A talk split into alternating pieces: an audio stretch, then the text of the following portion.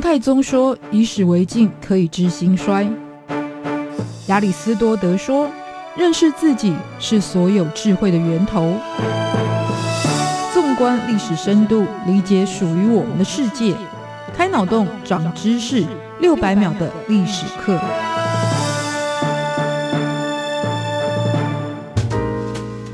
认识过去，才能够掌握未来。欢迎您收听这一集六百秒历史课，我是维珍。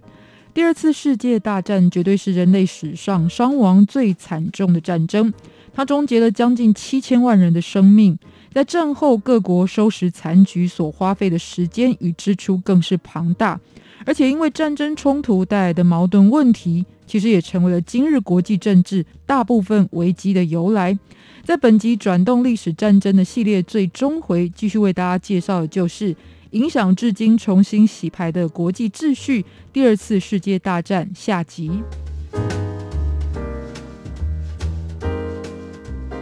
第二次世界大战是从一九三九年德国希特勒入侵波兰作为起点，那经历了六年的时间，也有大大小小的战役。多数人耳熟能详的，像是有敦刻尔克大撤退、列宁格勒围城到珍珠港偷袭事件。后来有亚洲战场汇合的中国战区与太平洋战争，直到后期的中途岛战役、诺曼底登陆，最后在一九四五年八月，美国对日本投下原子弹画下句点。这些其实都是我们在课本上熟读的经典战役。但如果要在六年当中挑出对于局势转变具有关键影响力的，第一个就是上个礼拜有介绍的珍珠港事件。最主要，它就造成了美国的正式参战，也等于为同盟国的胜利打了一剂强心针。再者是一九四二年的中途岛海战，中途岛是位在于太平洋上，地势是居于美洲跟亚洲的中间位置，这也是它的中途岛名称的由来。那日军当时为了控制太平洋，所以就想要借着打击中途岛的美军，进一步来瓦解在先前珍珠港事件当中已经受创的美国太平洋军力。但是美军只用了三天的时间就赢得胜利，所以关键的影响就是成功的掌握太平洋的控制权，当然进一步就对亚洲战场是非常有帮助。第三场关键的竞争，则是在苏联所发生的史达林格勒战役。在当时是几乎战无不胜的德国，希特勒其实他已经占领了包含捷克、奥地利、法国、比利时、丹麦、荷兰等几乎整个欧洲的土地，大概只剩下有海峡屏障的英国，以及玩外交平衡玩得非常好的瑞典没有被拿下。但是螳螂捕蝉，黄雀在后，想要确保自己的占领区高枕无忧，德国就必须要消灭他背后的苏联这位老大哥的威胁，因此不惜再辟新的战场。于一九四二年六月开始增加了对苏联进行大规模的攻击，而在历史上，它又被称为叫做“蓝色行动”。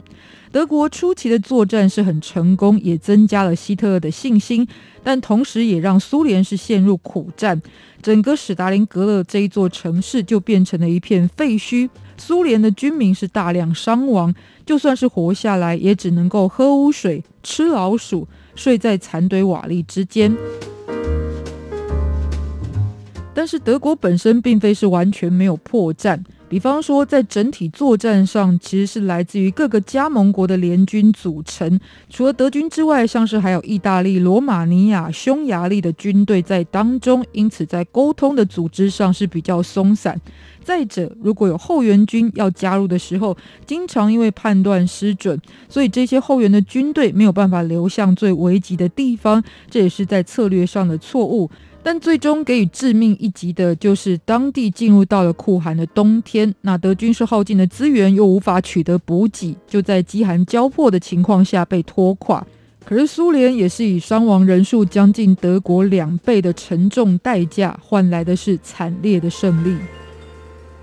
重点是这一场战争的关键在于阻断了德国的胜利气势，而且实质上也重创了德军的力量。纳粹德国在东线决战失败。在西线也讨不了便宜。一九四四年，由英美为主的同盟军队就在法国的诺曼底成功登陆。那这就象征了同盟国的重返欧洲战场，左右为难，东西都失利，德国就陷入到困局当中。在之后的战役几乎都是节节败退。当一九四五年四月苏联进攻柏林的二十天之后，刚过完五十六岁生日的希特勒就选择结束自己的生命，也代表同盟国在欧洲战场拿下了胜利的结局。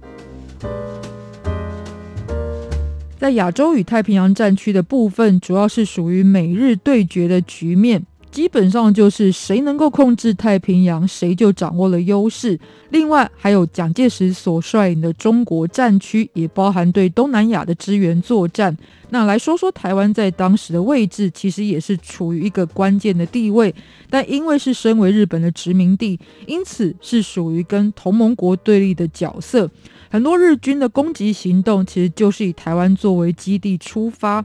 但日本可不只有中美这两个敌人，苏联也想要抢在美军的前面来攻占日本领土，开始对于满洲这一带进行作战的计划。因此与德国相同，日本是在战线过多而且疲于应付的情况之下，也逐渐的走向颓势。而在此画下句点的，就是一九四五年八月，美军在日本广岛跟长崎投放的两颗原子弹。八月十四日，日本昭和天皇就透过 NHK 广播对日本国民宣告了终战诏书。隔天，蒋介石则是在当时位于重庆的中央广播电台发表了抗战胜利告全国军民及全世界人士书。而八年抗战以及二战的中国战场也在此正式结束。回头来看，七十多年过去了，但是二次大战的影响到今天还是非常的巨大。来说几个比较明确的，其中第一个最凸显的就是美国这个超级强国的崛起。因为这个新兴国家就在二次大战当中看到了它的坚强实力，也因此开始对于世界产生了巨大的影响力，甚至包含在主流文化与价值观的部分，等于是超车了那些在大航海的殖民时期以欧洲国家为强势主流的局面。其他的部分还包含像是有联合国等国际组织的成立，那这一些组织也成为引导国际局势走向的单位。还有，在世界秩序重新排列之后，也让势均力敌的美苏进入到冷战关系，也成为了民主跟共产阵营的对决竞争。而朝鲜半岛的分裂，以及我们更熟悉的台海关系，其实都是属于这个系列的产物。另外，还有像在二战时候属于对立面的国家，就算到了今天，还有非常多依旧看待彼此的角度是带着仇恨的记忆。这也成为了各国的有心人士兴风作浪的本钱。那如果一定要为一件事情找到它的正面价值，那二次世界大战有没有一些看起来好像是好处的影响发生呢？其实是有的，当中最显著的就是为了战争而加速的科技发展。如果不把会毁灭人类的武器算在内的话，其中像是有核能与通讯研究的升级，还有研发雷达设备，以及在研发的过程当中意外诞生的副产品，就是微波炉。还有为了让军人可以快速恢复健康，再次投入战场，成为战力的医学与药品的研发，而当中非常具有代表性的，就像是青霉素。那还有让军车行进更敏捷的时候运用的橡胶轮胎。以及保护空军的势力所诞生的雷朋太阳眼镜，这都是顺应二战而生的发明。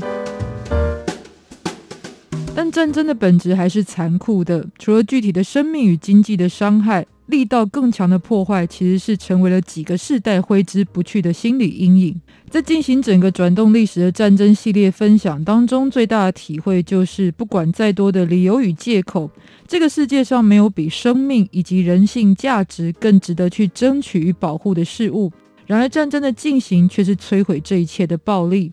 政权会转变，英雄会死去，在历史的浪潮拍打之下，战争的意义其实显得特别空虚。也让人类付出极大代价，但是今天的我们从中得到教训了吗？看看现在的世界，大家应该都有清晰的答案。在下次的六百秒的历史课将带来全新系列，走进台北故宫，让文物说故事。我们下次再见，拜拜。